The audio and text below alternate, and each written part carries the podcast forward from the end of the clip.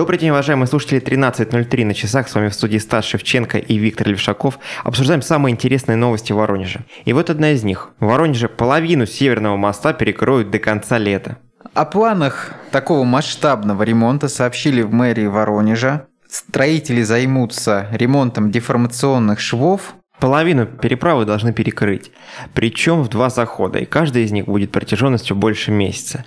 17 июня по 25 июля закроют движение транспорта и запретят идти пешеходам по стороне Северного моста, ведущей с правого берега на левый.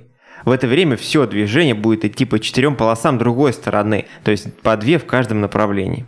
Но и на этом еще не все. С 26 июля по 30 августа после окончания ремонта первой половины мост вновь закроют. Соответственно, будут чинить уже вторую часть. Также сделают четырехполосное движение, тоже по две полосы в каждом направлении. Соответственно, пешеходы смогут идти по тротуару по отремонтированной части моста. Тут не нужно быть э, предсказателем, э, который побывал на шоу «Битва экстрасенсов», чтобы представить, какие пробки будут в этом направлении и каждое утро, и каждый вечер, потому что мост сам по себе и без э, подобных дорожных ремонтов частенько становится причиной больших заторов. Одно ДТП, и он полностью парализован. Что будет здесь, страшно представить. Наверное, многим стоит заранее планировать маршруты как-то в обход этого Северного моста в момент ремонта. В мэрии, предваряя возможные жалобы на то, что никто ничего не делает, рассказали, что ремонт будет вести круглосуточно. Но технологический процесс таков, что не всегда на мосту должны присутствовать рабочие. К примеру, бетону после заливки нужно какое-то время на застывание и на набор прочности. Ну что сказать, э, проблема все-таки назрела. Эти деформационные швы год от года портят э, кровь воронежских автомобилистов и шины их автомобилей. Надо сказать, что достаточно часто чинит Северный мост, достаточно много денег, видимо, уходит на его постоянный ремонт, но постоянно вновь и вновь возникают какие-то проблемы. Давай поговорим о еще одном возможном строительстве около дорог. Правда, не знаю, насколько оно реализуемо, но, по крайней мере, уже многие воронежцы о нем отозвались более позитивно, чем о ремонте того же моста. А, и речь идет о так называемых черноземных кубах, которые могут появиться на въездах в Воронежскую область. Напомним, что сегодня в наш э, регион ведут четыре федеральные трассы. А, там сохранились и до сих пор стоят э, некие обелиски из советских времен, приветствующие гостей. Однако воронежский архитектор Роман Пупавцев известный, например, тем, что спроектировал Зеленый театр в Центральном парке города, представил новую концепцию. Она отличается не то, что всего того, что мы видели ранее, но, наверное, в России ничего подобного и нет – речь идет о впечатляющих размерах э, черных кубах с белой надписью «Воронежская область». Ну, хорошо, что Воронежская, а не Липецкая или Белгородская. Роман Пуповцев рассказал, что поиск идеи начался с того, что были собраны все отождествляющие признаки Воронежской области, которые должны быть частью одного целого, единого образа. И основой всей вот этой идеи стал тот самый куб чернозема, который представлялся на Парижской выставке 1889 года. Вот э, подобного рода кубы теперь только куда большем масштабе, да, умноженным на сколько? На 6, появятся на въездах в Воронежскую область, если идея Романа Попавца будет реализована. Но пока о размерах, о том, где они появятся и появятся ли вообще говорить предварительно, до этого уже проводились конкурсы о замене, о возможной модернизации реализации а, въездных обелисков, о появлении каких-то новых форм, но в прошлом архитекторы подходили к этому как-то либо ординарно, либо совсем простенько, либо кого-то не интересовали подобные конкурсы. Сейчас идея есть, идея спорная где-то, потому что воронежцев не всех устраивает большой черный куб, но с другой стороны это же не просто какой-то образ, это еще и место, наделенное определенными смыслами, то есть а, в этом объекте можно сделать визит-центр с проекцией различных различных достижений Воронежской области. То есть приехал в гости, посмотрел сразу, чем славен регион. Ну и, э, наверное, не лишним будет, что там будет туалет, и комната матери ребенка. Главное, чтобы весь этот куб не превратился в туалет. Здесь хочется вот что отметить. Хотелось бы, чтобы красота и размах въездного знака соответствовали, в принципе, самим населенным пунктам и самой Воронежской области. Вот вспоминается рабочий поселок Хохольский, где въезд э, предваряет огромная неоновая надпись. Вот ты въезжаешь в Лас-Вегас, не иначе. Насколько она отражает дух рабочего поселка Хохольский, не совсем ясно. Ну, Что касается строительства, реконструкции, восстановления и так далее, и так далее, в Воронеже начинается консервация ротонды. Стартуют работы, которые были анонсированы еще в прошлом году. По данным областного правительства, на эти цели уже выделено 9 миллионов рублей. Выделены они из регионального бюджета, не из федерального. И как будет проходить консервация? Сначала удалят лишнюю арматуру, которая колеблется, и из-за этих вибраций конструкция разрушается. Бетонные столбы и перекрытия очистят с помощью сжатого воздуха и укрепят дополнительными стяжками. Наконец, после этого здание обработают специальными водоотталкивающими составами, чтобы избежать дальнейшего разрушения. А, вроде бы кажется, что все становится лучше, жизнь становится веселее, но последняя капелька, которая давит все-таки на воронежцев и не дает окунуться во все эти позитивные эмоции, это вонь, которая продолжает окружать наши улицы. К сожалению, приходится об этом говорить, потому что в социальных сетях постоянно появляются заявления, когда же она пройдет. И вот стал известен действительно ответ не на то, почему никто виноват, что делать, а когда. Правда, не очень утешительный вариант, потому что вонь нам придется терпеть еще три года. Председатель постоянной комиссии по ЖКХ Александр Сосоев э, вспомнил, что на правобережных очистных сооружениях модернизация проводилась 4 года, и теперь они перестали быть источником неприятного запаха. Как заявил депутат, если в таком же ключе будут работать на левобережных очистных сооружениях, то срок исчезновения запаха, как говорят специалисты, займет порядка трех лет. Три года будем э, наблюдать э, прекрасные здания, архитектурную мощь Воронежской области и вдыхать не совсем соответствующий этим красотам запах. Дело в том, что необходимо модернизировать левобережные очистные сооружения, но на реализацию данного проекта пока не хватает денег. Э, зато хватило денег на установку новых дорожных знаков э, в селе Лосево Воронежской области. Проблемный участок, который год от года концентрирует огромное количество транспорта, который там не помещается и генерирует новые и новые пробки. Сейчас переживает тоже модернизацию, если можно так сказать. Сначала запретили движение больших грузов до 15 сентября в нерабочие и праздничные дни, а также с пятницы по воскресенье каждой недели с 8.00 до 22.00 движение фур на этом участке запрещено. Напомним, как мы уже сообщали, до высокого летнего сезона 2020 года обход Лосева и Павловска должен быть построен. Будем ждать эту дату. Но пока этого не случилось, принято решение о ступенчатом снижении скорости движения фур. Будут установлены специальные дорожные знаки ограничения максимальной скорости с табличками вид транспортного средства, которые, соответственно, будут указывать нам на грузовики. Быть может, это позволит снизить количество ДТП. Не знаю, для чего это конкретно сделано. Может быть, чтобы сделать участок еще более безопасным. Так или иначе, в Воронежской области в начале 2019 года количество ДТП-то выросло. Выросло, правда, не на большой процент, примерно на 4. А речь идет о 990 дорожно-транспортных происшествиях, в которых погибли 110 человек, и еще 1241 человек получили ранения. Количество погибших снизилось на 8,3%, несмотря на то, что общее количество ДТП, как ты уже сказал, выросло.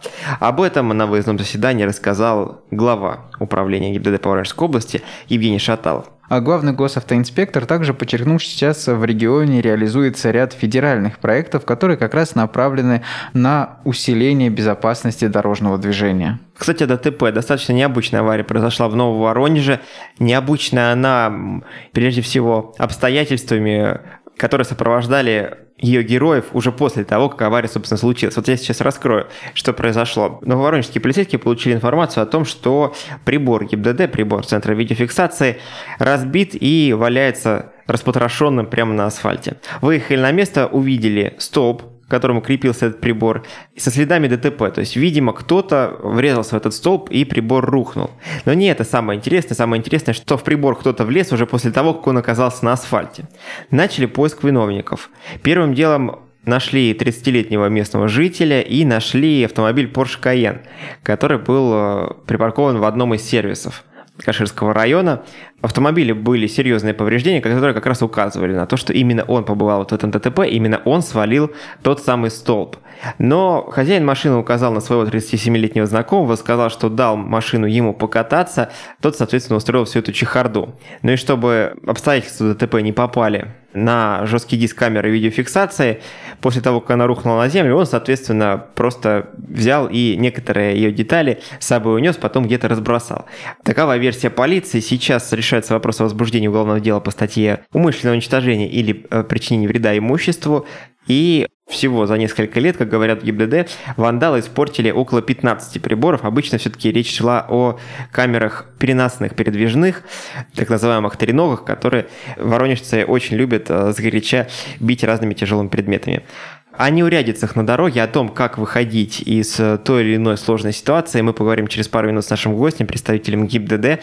Ну а пока ненадолго прервемся.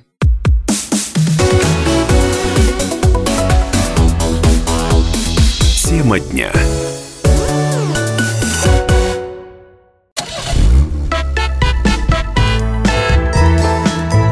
Автомобили. На радио «Комсомольская правда». Здравствуйте, уважаемые слушатели, с вами в студии Стас Шевченко. Мы продолжаем цикл программ подготовленных вместе с ГИБДД, посвященных безопасности дорожного движения. И сегодня будем обсуждать такую тему, как взаимовыручка на дороге. Очень много разных неурядиц может случиться и в холода, и в жару. Как помогать друг другу, чтобы никого не поставить в состояние какой-то опасности, и как э, сотрудники ГИБДД советуют вести себя в тех или иных ситуациях. Об этом мы сегодня поговорим с инспектором группы организации службы отдельного батальона ДПС ГИБДД Воронежской области, майором полиции Юрием Николаевичем Беденко. Здравствуйте. Добрый день. Юрий Николаевич, сотрудники ИБД наверняка очень часто наблюдают э, подобные неурядицы на дороге ввиду просто своей профессиональной деятельности. Да, регулярно происходит какое-то патрулирование, регулярно едут в какое-то, по какому-то направлению и замечают такие вот ситуации. Расскажите о нескольких случаях, когда сотрудники ИБД помогли водителям. Ну, вы прекрасно понимаете, что заступив на маршрут патрулирования, сотрудник должен проехать по своей территории и посмотреть, что на территории не так. Это дорожные знаки, дорожное полотно и в том числе те машины, которые остановились на стоянку, либо они ночуют, либо отдыхают, либо же попали в беду. Такие ситуации случаются постоянно. И сотрудники не могут проехать мимо, они обязаны среагировать и помочь всем участникам дорожного движения. Мы рассмотрим те моменты, которые были в текущем году с гражданами, которые обратились либо за помощью к сотрудникам ДПС, либо сотрудники обнаружили их и предложили свою помощь. Так, например, со стороны Москвы в сторону города Ростова-на-Дону двигался автомобиль Volkswagen Multivan, в котором находилась семья из трех человек, муж с женой и несовершеннолетний ребенок. На 679-м километре автомобильной дороги М4 автомобиль поломался. Инспектора ДПС обнаружили данную автомашину и при помощи патрульного автомобиля доставили водителя на данной автомашине до ремонтной мастерской, потому что у семьи не было денег на услуги эвакуатора. Граждане были расселены в гостиничном комплексе и воспользовались услугами мастерской. Э, вот в данный момент на улице были такие условия погодные, что был сильный снегопад и мороз. Данное событие было в январе этого года. Можно сказать, что буквально спасли, да, не, не, не просто Да, поддержали. да, да. И ребенок, сами понимаете, помощь должна была оказана быть незамедлительно. Ну, вопрос, конечно, что, к водителю выехал э, в такое большое путешествие и не взял с собой какой-то запас денег, да, тоже не совсем понятно. Ну, следующая история э, также произошла в январе текущего года на автомобильной дороге, также М4 Дон, 507 километр, водитель УАЗа «Патриот», получил неисправность тормозной системы переднего правого колеса. Колесо было заблокировано, движение было невозможно. Во время ремонта водитель повредил э, крепежные болты. При этом он двигался со стороны города Москвы в сторону Ростова-на-Дону. Инспектора дорожно-патрульной службы оказали гражданину содействие и на своей патрульной автомашине отвезли его в город Воронеж в автомагазин для покупки запчастей, после чего водитель продолжил дальнейшее движение в Краснодарский край. Ну вот тут как бы сотрудники полиции не обязаны были, собственно, такие транспортировочные услуги оказывать. Да, мы можем говорить о том, что просто человечно себя повели. Скорее всего, может быть, это была просьба водителя, понимаете, как бы нельзя не отреагировать и сказать, иди пешком, если человек не знает города, а сотрудники буквально знают каждый километр, метр своего участка. Может быть, это мастерская или магазин был, ну, там, ближайшем доступе там 500 тысяч метров. Почему mm-hmm. вот они не сделать? Тем более вот 507 километр – это платный участок автомобильной дороги, везде барьерное ограждение. Как бы развернуться не каждому удастся так с первого раза, то есть какой-то mm-hmm. сделать левый, правый. А сотрудники знают, как это все обойти, объехать и доставить побыстрее гражданина, так сказать, в магазин. Еще один случай рассмотрим. Это был февраль этого года. 515 километре той же автомобильной дороги М4 Дон. Это у нас пункт взимания оплаты, который находится между улицей Димитрова и улицей Остужева. Автобус Хенда вышел из строя. В данном автобусе находилось 40 пассажиров и один малолетний ребенок. Автобус двигался из города Ялты в город Шул Ивановской области. И пассажиры, которые оставались на 515 километре при помощи попутного транспорта, были отправлены город Шул на попутном транспорте. Ну, первые были отправлены 14 человек, в том числе мать с ребенком. Вот что касается такой ситуации, когда сотрудники полиции просят э, вас э, подвести пассажиров, например, того же заглохшего автобуса, или какого-то другого транспорта. Как это обычно происходит? Насколько охотно водители, которые едут мимо, вот идут на то, чтобы подвести незнакомых людей по просьбе сотрудников полиции? Не возникает ли тут какого-то отторжения? Или же все так охотно достаточно идут на это? Ну, вы знаете, по долгу службы я как бы просто пересекался, и в основном такие просьбы поступают от граждан на стационарных постах ДПС. Они располагаются на 520-м километре автомобильной дороги М4 Дон, и пост ДПС э, находился у нас на 216-м километре автомобильной дороги Курс-Саратов. В данное время данный пост не существует, он прекратил существование. И на таких э, постах э, люди, да, бывают, иногда просят остановить кого-то, подсадить, посадить, отправить, ну, это не приветствуется, я вам скажу сразу. Юрий Николаевич, а я говорю скорее про ситуацию, когда, например, сломался автобус, да, и вот пассажиров нужно отправить, так и так, да, зимняя трасса, каким-то образом их нужно отправить. Вот сотрудникам ЕДД, получается, приходится останавливать самим попутки, да, и договариваться как-то с водителями. Вот тебя остановил сотрудник ГИБДД и просит э, подвести человека. Как ну, опять-таки же, сотрудник ДПС будет останавливать такой же автобус большой mm-hmm. по вместимости, понимаете, на котором написано, откуда, куда он следует. Те люди, которые перемещаются, грузоотправители, они также созваниваются между собой. У них есть какой-то другой резервный транспорт, который они могут выслать на помощь. Если же там мороз, людей негде разместить, допустим, нет поблизости зданий, каких-то сооружений, то, конечно, те же водители, они пойдут навстречу всегда и с удовольствием возьмут, может быть, не то количество, которое необходимо, чтобы там люди не стояли во время торможения, они не упали, ну, то есть, чтобы людям было комфортно. Ну и пока все пассажиры не будут отправлены, естественно, сотрудники данного водителя не бросят. Инспектор группы организации службы отдельного батальона ДПС ГИБДД Воронежской области Юрий Беденко у нас сегодня в гостях. Обсуждаем ситуации, когда на дороге кому-то нужна помощь, когда вам нужна помощь или когда вы кого-то заметили и очень хочется помочь. Вот давайте как раз об этих ситуациях поговорим, как правильно помогать. Да, давайте разберем определенные ситуации и какой-то алгоритм поведения выработаем. Вот, например, что делать, если вы увидели на темной ночной дороге, как автомобилист э, меняет колесо, или, может быть, он дает какие-то какие-то сигналы, остановитесь, да, как все-таки себя вести правильно, чтобы и следующую аварийную ситуацию не создать? Я не знаю, как бы, если машина поломалась на трассе в темное время суток, я думаю, мало кто остановится помочь, допустим, из легкового транспорта, потому что, сами понимаете, время сейчас неспокойно, и не каждый рискнет выйти просто ночью, оказать помощь если рассматривать дневное время, то можно остановиться, и если мы видим, что водитель, например, находится один, или там с ним женщина, ребенок, да, то есть можно остановиться и помочь. Но если ночное время суток, и вы не видите водителя, кто с ним может находиться, я считаю, все-таки опасно. Так а какие правильные действия будут? Да, сообщить, может быть, в какую-то службу о том, что находится такой водитель на определенном участке?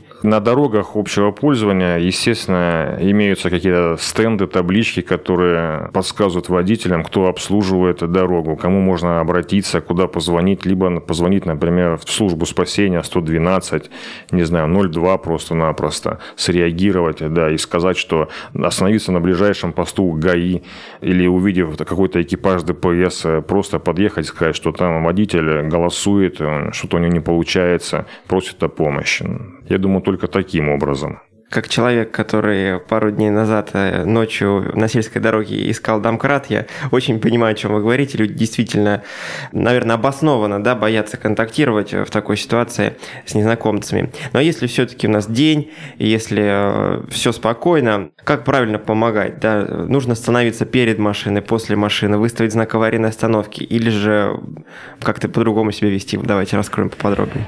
Ну, это, наверное, будет зависеть от каждого водителя, от уровня его, так сказать, э, подготовки профессиональной. Я думаю, можно остановиться и с передней части, и с задней. Главное, чтобы автомобиль, который поломался, не двинулся самостоятельно, не допустил наезд на вас. Ну, угу. например, чтобы такое не случилось, это можно рассмотреть э, подъем, это спуск, понимаете, и тут решить, э, в какой стороне вам встать. То есть передняя, задняя. Если это ровная поверхность, плоская, то, конечно, можно либо спереди, сзади. Да, опять-таки же, выйдя, можно одеть э, сигнальную жилетку оранжевого или зеленого цвета. Также включить аварийную ситуацию, подойти, поинтересоваться, чем вы можете помочь водителю. Если у вас есть какие-то инструменты свои, ну, вы можете ему одолжить, попользоваться ими, а также там, отбуксировать к ближайшему месту, если у вас не получилось это сделать вдвоем.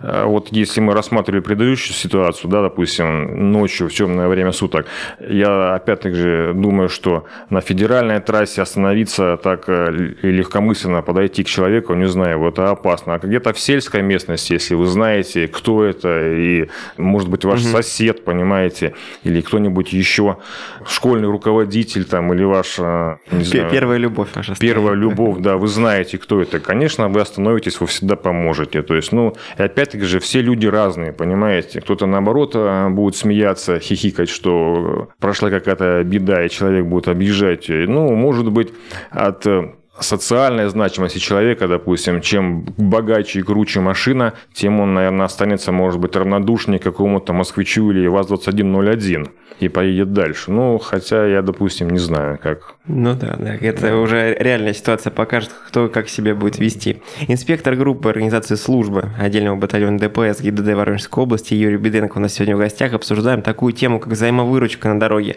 Как не попадать в неприятные ситуации и как выручать себя и окружающих, если все-таки в них попали. Продолжим разговор на эту тему через пару минут. Автомобили.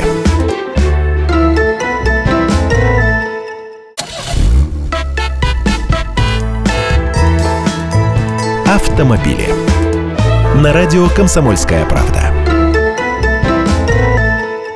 Снова здравствуйте, уважаемые слушатели. Стас Шевченко с вами в студии. И у нас в гостях сегодня инспектор группы организации службы отдельного батальона ДПС ГИБДД Воронежской области, майор полиции Юрий Беденко. Обсуждаем э, тему взаимовыручка на дороге. Обсуждаем реальные истории, когда кто-то кому-то на дороге помогает. Мы закончили на замене колеса на темной трассе в ночное время. Э, давайте представим какую-то другую ситуацию. Человек э, завяз в песке. Как правильно буксировать, да, и нужно ли за это браться? Кому ни в коем случае не стоит э, брать на себя обязательство пытаться кого-то вытащить? Должна быть лопата, во-первых, у человека, который туда поехал. Это может быть пляж, какой-то лесной массив, еще грибы, ягоды, все что угодно. Песок очень коварная вещь, и если человек э, молодой и не знает, как работает его машина, там трансмиссия, сцепление, ну, в принципе, без помощи других людей, он, наверное, там останется надолго. И если вам не жалко свою машину, то есть э, вам кто-то остановился, пытается помочь, естественно, это будет, наверное, в первую очередь веревка, буксировочный трос. Каким должен быть трос? Тот трос, который продается в общей доступности в автомагазинах, я ему не очень доверяю, потому что у меня было очень много случаев в моей практике, когда кому-то я помогал непосредственно, трос практически всегда рвется. Или при малейшей нагрузке, перерывке, он тоже разрывается, и может получиться такая нехорошая ситуация, когда тот крючок, который допустим, остался в той машине, или машина может быть старая, подгнила, бампер у него немножко износился, да, вы можете оторвать человеку бампер или вырвать крючок, и крючок вместе с заглушкой какой-то проушиной попадет в ваш бампер, сделает вам дырку в бампере.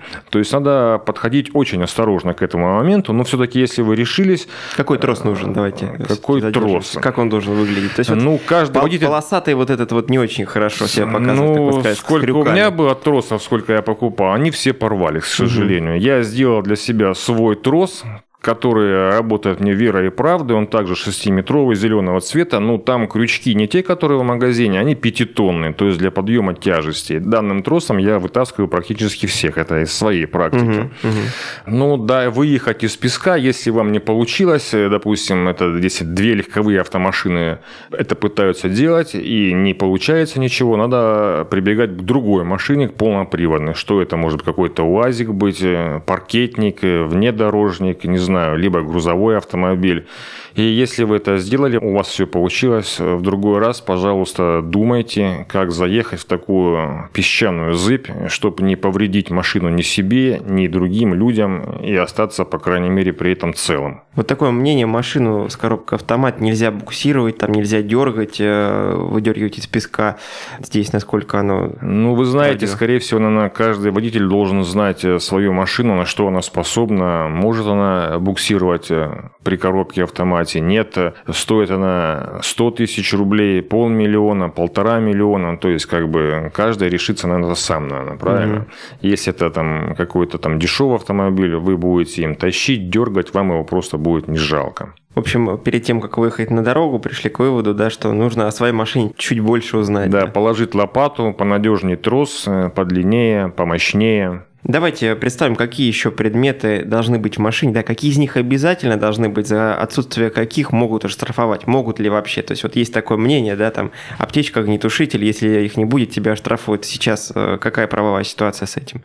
Я думаю, все то, что предусмотрено правилом дорожных движениями, аптечка, огнетушитель, знак аварийной остановки, все должно присутствовать в машине. И если же чего-то не будет, того же знака аварийной остановки, если вы пойдете в аварию и его не высадите, вы будете привлечены к ответственности. Угу. Аптечка, я думаю, что она может сыграть всегда добрую роль и какую-то трудную минуту просто вам помочь. Если вы там поранили руку, ногу, там что-то еще, по крайней мере, первую помощь себе либо другим участникам вы сможете сделать. Да, какую-то там другую помощь, которую там дыхание, э, восстановить сердечную деятельность, конечно, может сделать не каждый, и не каждый на это решится, не имея медицинского образования, по крайней мере. Юрий Николаевич, а что касается световозвращающего жилета, должен ли он обязательно присутствовать в каждом багажнике? Световозвращающий жилет должны в обязательном порядке использовать сотрудники сферы транспорта. Участники дорожного движения используют данный жилет для личной безопасности.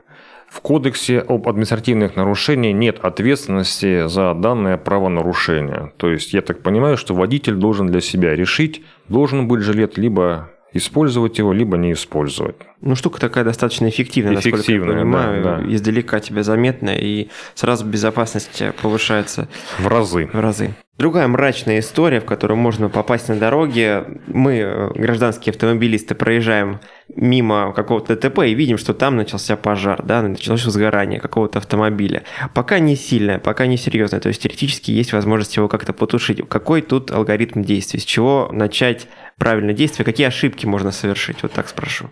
Ну, по всей видимости, надо помочь э, другим участникам, э, своим огнетушителям, которые у вас имеются и находятся в исправном состоянии.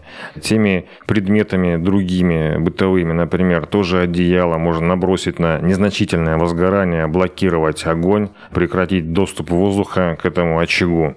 Если какая-то имеется там, допустим, вода, можно, допустим, ей воспользоваться. Ну а если уже возгорание сильное и автомобиль уже разгорелся, я думаю, надо уже привлекать сюда сотрудников МЧС. Еще одна ситуация. Перед нами случилось ДТП, там, например, пострадавших нет, ничего серьезного, останавливаться не нужно, нужно продолжить движение, да, но эта авария полностью перекрывает проезжую часть. Есть выбор, либо у нас пересечь сплошную и небольшой участок проехать по встречной полосе, либо обогнуть по обочине. Как тут правильно поступать? Согласно правилам дорожного движения? Правила гласят следующее. Движение по обочинам у нас карается кодексом спортивным, ответственность предусмотрена полторы тысячи рублей. Если же мы выезжаем на, пересекаем сплошную линию разметки, выезжаем на встречную полосу, предназначенную для других автомобилей, за данное нарушение ответственность предусмотрена 5 тысяч рублей, либо лишение права управления. Что может быть в жизни?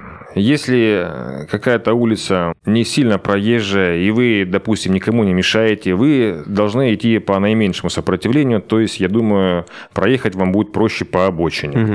Если же обочина загорожена барьерным ограждением, у вас нет э, возможности проехать по обочине, вы можете, по всей видимости, выехать на полосу встречного движения, пересечь сплошную линию разметки. Если же данные нарушения зафиксируют другие участники движения и сообщат об этом вышестоящим компетентным органам, например, в ГИБДД, то в отношении вас будет возбуждено административное дело производства, и вы будете привлечены к ответственности. То есть решать вам либо ехать по обочине, либо ехать по встречной полосе. Чтобы не рисковать, получается, остается стоять. Остается дождаться сотрудников ГИБДД, которые быстро нарисуют схему аварии и уберут данные машины в безопасное место. Либо же участники дорожного движения используют Европротокол, зарисуют схему сами, сфотографируют положение автомобиля и сами освободят проезжую часть. Получается так. Э, есть среди водителей особый этикет, например, моргать дальним светом при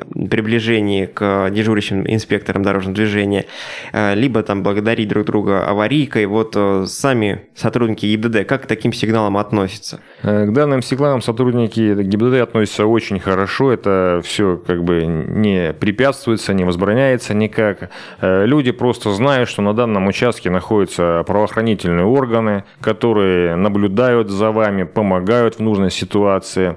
Это только приветствуется. Скажу больше, что водители грузовых автомобилей, которые перемещаются по дорогам федерального значения, используют радиостанции, и во всех э, ситуациях каких-то неправильных, может быть, моментов, они переговариваются, друг другу говорят, и мы их тоже можем слышать, и как-то действия других водителей пресекать, контролировать.